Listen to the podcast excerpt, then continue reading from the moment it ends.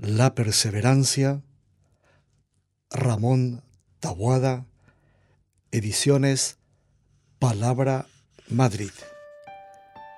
Capítulo 2. Perseveramos porque somos libres.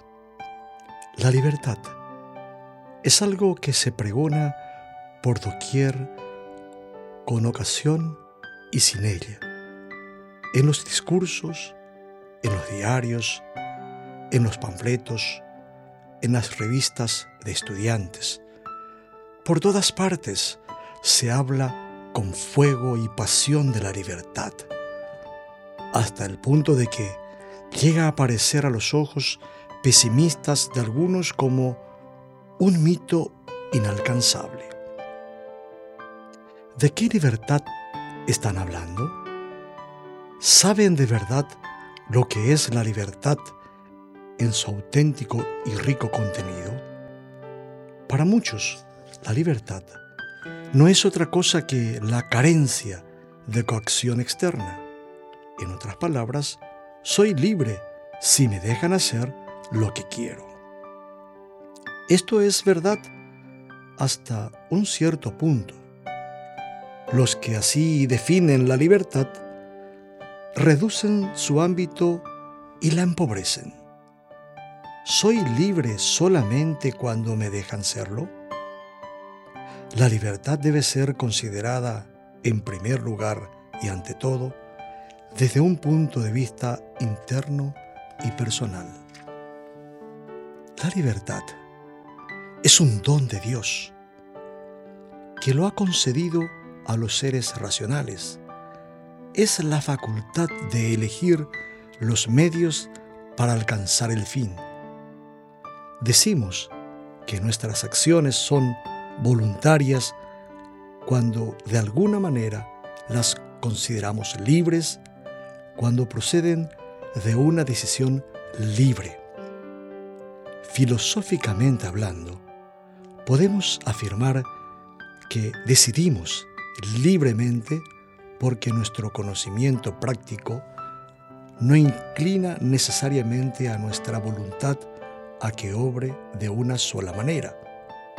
Si nuestra voluntad actúa así en muchas ocasiones, no es como consecuencia del conocimiento, sino precisamente por una cierta falta de él, como sucede cuando nuestra razón está perturbada por el influjo de pasiones intensas, por la imaginación o por cualquier otra causa. Pero, fuera de estos casos, lo normal es que podamos decidir libremente. Decidiremos mejor, usando mejor de nuestra libertad, cuando ante los diversos caminos para alcanzar lo bueno que deseamos, elegimos el que podrá llevarnos de modo más seguro al fin. De aquí que, cuanto mayor sea la ignorancia, menor será el conocimiento práctico de las cosas y menor la seguridad de acertar en la elección. Es decir, menor será nuestra libertad. La coacción externa no cabe duda de que dificultará el ejercicio de la libertad personal, pero muchas veces no influirá apenas en la libertad interior de decisión.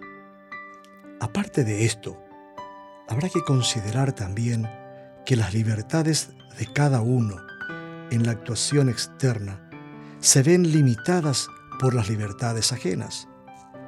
Vivimos entre la gente y con frecuencia no podemos hacer lo que nos venga en gana. Pero esto no es falta de libertad, sino ejercicio pleno de la libertad. Decidimos no molestar al prójimo, cumplir las leyes, obedecer a quien nos manda, privarnos de algo mal que nos pese en beneficio de los demás, porque estamos convencidos de que nos conviene actuar así estamos obrando según nuestro libre albedrío. En la medida en que podamos usar de la libertad, seremos también responsables, es decir, podremos estar en disposición de dar una respuesta a quien nos confió una misión, respuesta que será afirmativa si hemos procurado cumplir esa misión a toda costa, cargando con el peso de esa misma responsabilidad. Quien no se siente libre necesariamente se vuelve irresponsable. Se lo dan todo hecho, se le fuerza a orientar su actividad en una sola dirección y no puede responder libremente de sus propios actos. Que responda el que me obligó, podría aducir en su defensa. Por otra parte, no podrá nunca exigir perseverancia quien priva de libertad, creando así seres irresponsables. Demos un paso adelante y adentrémonos en el terreno de la teología. Si entendemos el término libertad como opuesto a servidumbre, a esclavitud, pensemos con San Pablo en la verdadera y terrible esclavitud del hombre, el pecado. Entonces, comprenderemos mejor el alcance de la auténtica libertad.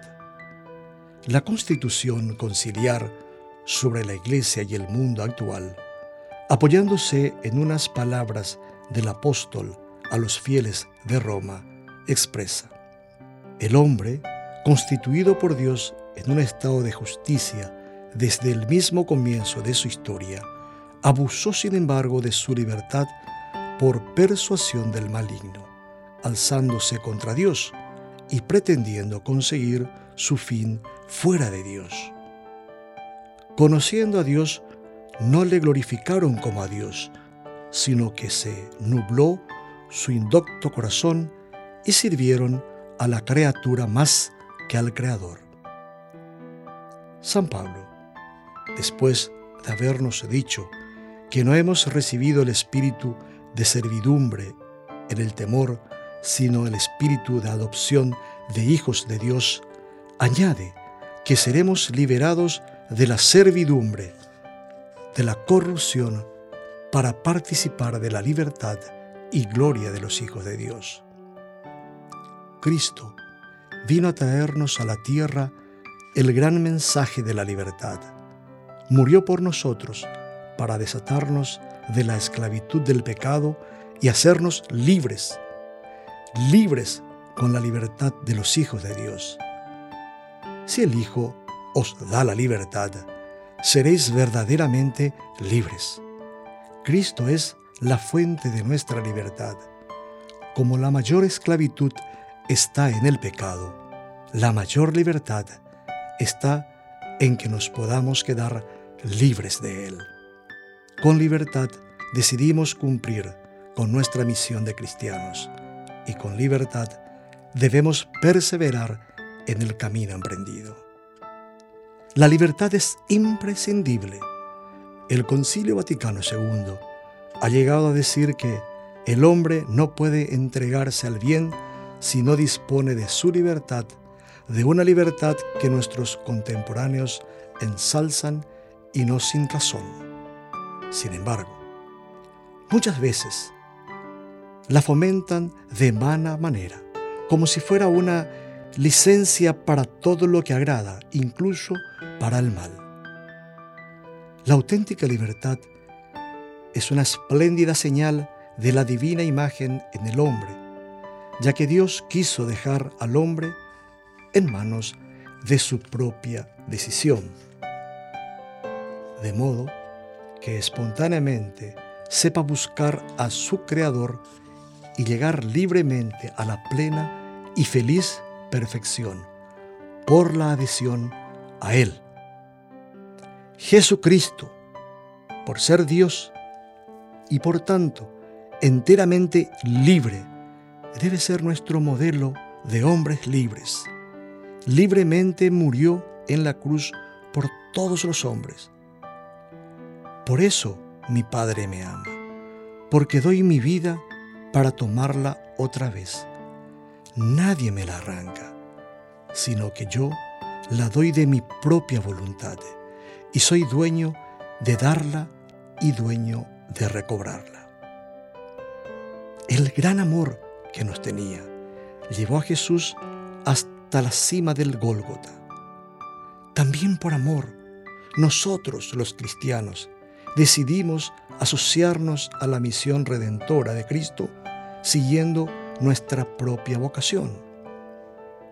Pero podríamos preguntarnos, si no perderemos acaso la libertad al someternos a los preceptos y consejos del Maestro.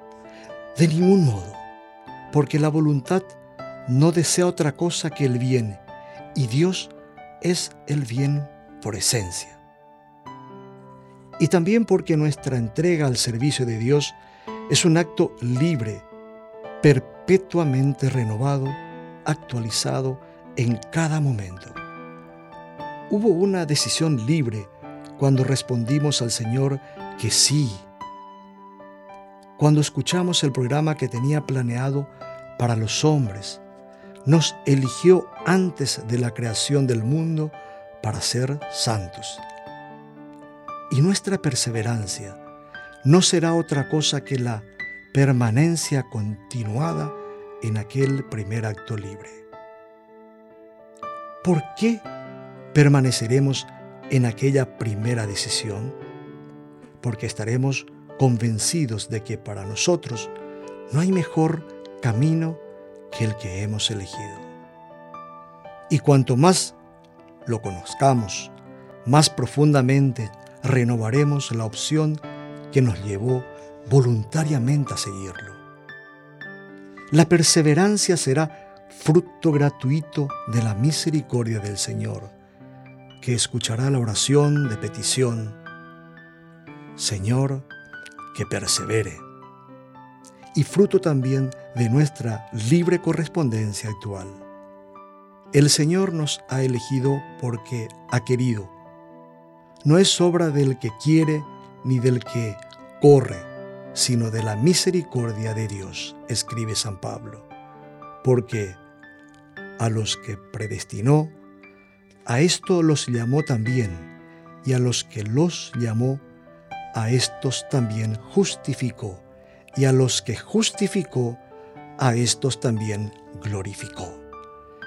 Esto no significa que Dios nos haya coartado la libertad al habernos llamado. Al contrario, nos predestinó y llamó, facilitando el camino de la verdadera libertad, al darnos más medios para poder responder libremente a su llamada. Mas luego, quiere de nosotros la cooperación libre, nuestra libre respuesta a la vocación. Si no fuera así, nos habría dicho el Espíritu Santo por boca de Isaías aquel reproche contra el pueblo escogido. Todo el día extendí mis manos a un pueblo rebelde y contumaz. Jesús no hace violencia. Nos presenta en el Evangelio su programa y las condiciones para entrar en el reino de los cielos pero además nos muestra un camino para alcanzar la perfección cristiana, cada uno en su estado, en el lugar que ocupa en el mundo. Y entonces insinúa con amor, si quieres ser perfecto, si alguno quiere venir en pos de mí, si alguno me ama, condiciona sus promesas a nuestra libre decisión si somos generosos, no nos resultará posible decir que no a nuestro Padre Dios. Su amor es atrayente, sus argumentos convincentes. Yo te redimí y te llamé por tu nombre, eres mío. ¿Cómo vamos a responderle que, aunque haya dado por nosotros la vida y nos haya distinguido con su predilección, no queremos ser suyos ni no nos interesa corresponder a su desinteresada amistad? De parte de Dios, no encontraremos pues ningún problema para poder perseverar libremente. Si es verdad que con su gracia constante pareciera que en cierto modo nos coacciona, la realidad completa es muy distinta. Dios quiere ayudarnos a encauzar las tendencias de nuestra naturaleza, viciada por el pecado original. Por esencia, nuestra naturaleza está orientada hacia el fin. Como somos seres racionales, nuestra inteligencia tiende a la verdad y nuestra voluntad busca siempre el bien. Nuestro Padre Dios trata, pues, de ayudarnos a la búsqueda de la verdad y a la posesión del bien. Con ello, de ninguna manera quiebra nuestra libertad, porque fomenta con su ayuda nuestra facultad de elección. Y no solo trata de que estemos capacitados para elegir, al conocer los diversos caminos que nos conducen al bien, sino que nos ayuda para que realmente elijamos lo mejor posible. El ser enteramente libre no puede hacer otra cosa que dar libertad a manos llenas a sus hijos. De nuestra parte, no debería haber tampoco problema alguno, pero de hecho lo hay, no porque busquemos directamente el mal, disminuyendo entonces la libertad por atarnos a la esclavitud. Esto iría en contra de nuestra propia naturaleza, puesto que tendemos al bien, sino porque buscamos el mal bajo la apariencia del bien. Así se explica el pecado, porque cuando pecamos, consideramos como bueno lo que no lo es. Nuestra fe no es una carga ni una limitación. Una pobre idea de la verdad cristiana manifestaría quien razonase así. Al decidirnos por Dios, no perdemos nada, lo ganamos todo. Quien a costa de su alma conserve su vida, la perderá. Y quien perdiese su vida por amor mío, lo volverá a hallar hemos sacado la carta que gana, el primer premio. Cuando algo nos impide ver esto con claridad, examinemos el interior de nuestra alma. Quizá exista poca fe, poco trato personal con Dios, poca vida de oración. Hemos de rogar al Señor a través de su Madre y Madre nuestra, que nos aumente su amor y que nos conceda probar la dulzura de su presencia, porque solo cuando se ama se llega a la libertad más plena, la de no querer abandonar nunca, por toda la eternidad, el objeto de nuestros amores. Dios quiere que superemos las dificultades que nos puedan empujar a hacer una mala lección y que decidamos con sano criterio, poniendo de nuestra parte todo lo que podamos. El Señor pondrá el resto, que es la parte principal.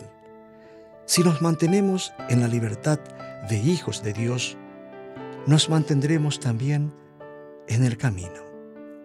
Perseveraremos. Quizá puede objetarse que si la libertad es tan importante hasta el punto de que hace que nuestra respuesta condicione los planes de Dios, ¿para qué hace falta insistir en la perseverancia toda vez que hemos elegido un camino de una vez para siempre? La perseverancia debiera ser un fruto natural de nuestra primera decisión libre si no fuéramos como todos los seres humanos tan limitados. Por esta limitación de nuestra naturaleza, influida por el pecado original, resulta que no somos capaces de hacer por nosotros mismos una elección definitiva que nos ahorre todo esfuerzo de voluntad en el futuro. Es preciso, por tanto, revisar frecuentemente esta decisión, no para mirar atrás, una vez puesta la mano en el arado, sino precisamente para que miremos hacia adelante, para convencernos una y mil veces de que elegimos bien y renovar entonces el acto inicial de nuestra elección. Perseverar es, pues, una continua renovación de nuestra respuesta afirmativa, una continuada puesta al día que libremente dimos a nuestra vocación de cristianos. Pero podríamos preguntarnos aún, ¿no perderé mi libertad si, para perseverar, he de realizar actos siempre iguales o similares? De ninguna manera. Es lógico que siempre nos decidamos por lo mismo, si se dan las mismas condiciones que motivaron nuestra primera decisión. Es lógico, pues que esa decisión sea siempre del mismo tenor. Un médico enamorado de la medicina, ¿por qué ha de cambiar de profesión si le gusta la carrera, si tiene buena clientela, si no han cambiado las circunstancias? Si ese médico pudiera dar un salto atrás y situarse en el momento de terminar su bachillerato, ¿no elegiría la misma carrera de medicina? es mucho más fácil estar conforme con lo que se hizo muy bien, con una decisión bien tomada, que cuando se decidió estando sometido a diversas condiciones e influencias ambientales. Por la misma razón, cada vez que le digamos al Señor que queremos seguir luchando por Él, convencidos de los motivos que nos impulsaron a corresponder así, reafirmaremos la libertad personal y nos prepararemos mejor a la pelea de cada día. Esta fidelidad a nuestra vocación de cristianos defiende la misma libertad, porque al alejarnos cada vez más del pecado, nos alejamos del peligro de una mala elección. Nos alejamos del mal la posibilidad de elegir el mal, si bien es signo de libertad, asegura Santa Tomás, ni es libertad ni parte de ella. Es un abuso de libertad. Es la libertad de perder tontamente la libertad. Cuando se respira ese ambiente de libertad verdadera, se entiende claramente que el obrar mal no es liberación sino una esclavitud. El que peca contra Dios conserva el libre albedrío en cuanto a la libertad de coacción, pero la ha perdido en cuanto a la libertad de culpa. Manifestará quizá que se ha comportado conforme a sus preferencias, pero no logrará pronunciar la voz de la verdadera libertad porque se ha hecho esclavo de aquello por lo que se ha decidido. Y se ha decidido por lo peor, por la ausencia de Dios, y allí no hay libertad. Continúa el mismo autor, remachando la misma idea. Os lo repito, no acepto otra esclavitud que la del amor de Dios. Y esto porque, como ya os he comentado en otros momentos, la religión es la mayor rebeldía del hombre, que no tolera vivir como una bestia, que no se conforma, no se aquieta, sino trata y no conoce al Creador. Os quiero rebeldes, libres de toda atadura, porque os quiero, nos quiere Cristo, hijos de Dios, esclavitud o filiación divina, He aquí el dilema de nuestra vida. O hijos de Dios esclavos de la soberbia, de la sensualidad, de ese egoísmo angustioso en el que tantas almas parecen debatirse.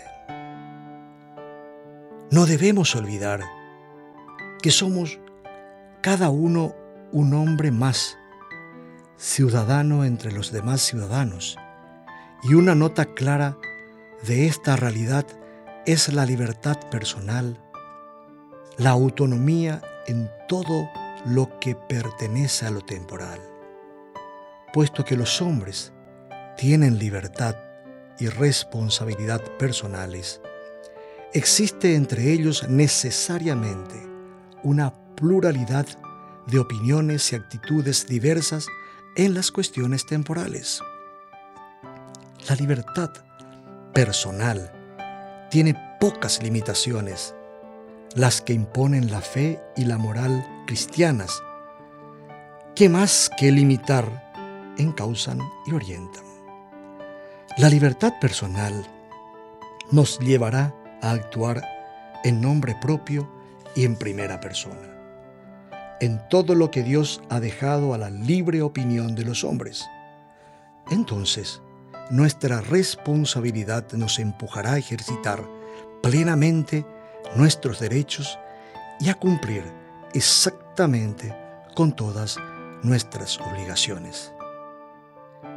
Vibrantemente lo expresa un gran defensor de la libertad en nuestro siglo XX.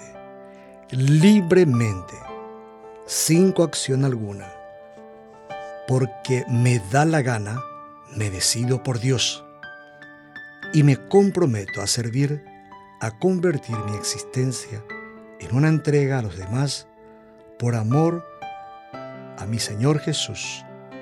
Esta libertad me anima a clamar que nada en la tierra me separará de la caridad de Cristo. Cuando hayamos captado el valor imponderable de la libertad personal de los hijos de Dios, este convencimiento nos llevará a ser grandes protagonistas del respeto a la libertad de las personas y de las instituciones. En resumidas cuentas, perseveraremos porque somos libres y trataremos también de que los demás perseveren, creando en torno nuestro un verdadero clima de libertad y de responsabilidad que facilitará a muchos compañeros nuestros su peregrinación hacia Dios.